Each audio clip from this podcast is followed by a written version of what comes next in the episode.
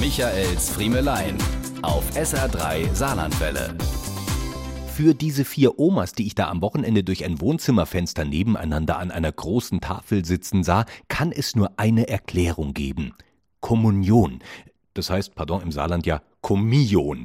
Mit ihren weißen Pusteblumenfrisuren saßen sie nebeneinander, aufgereiht wie die Hühner auf der Stange, sichtlich glücklich, dem großen Tag des Enkel- oder Urenkelchens beiwohnen zu dürfen.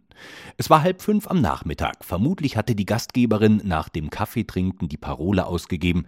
So, jetzt können alle gar mal Runde spazieren gehen und die Omas können am Tisch hucke bleiben, bis ich klar Schiff gemacht han.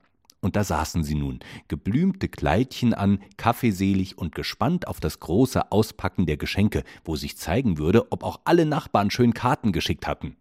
Apropos Nachbarn, das Kommionkind war vermutlich seit einer Stunde unterwegs, um Kuchen auszutragen, wie sich das gehört.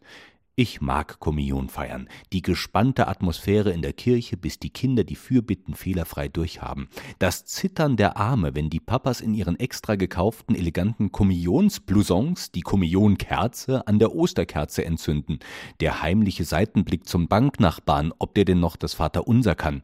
Die entrüsteten Diskussionen der Eltern über die Frage Kutte oder Kleid.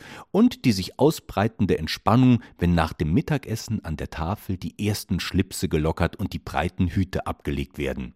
Und wenn dann die Paten, Eltern und Großeltern der Reihe nach rausgerufen werden, um von dem Onkel, der die beste Fotos macht, mit dem Kommunionskind abgelichtet zu werden.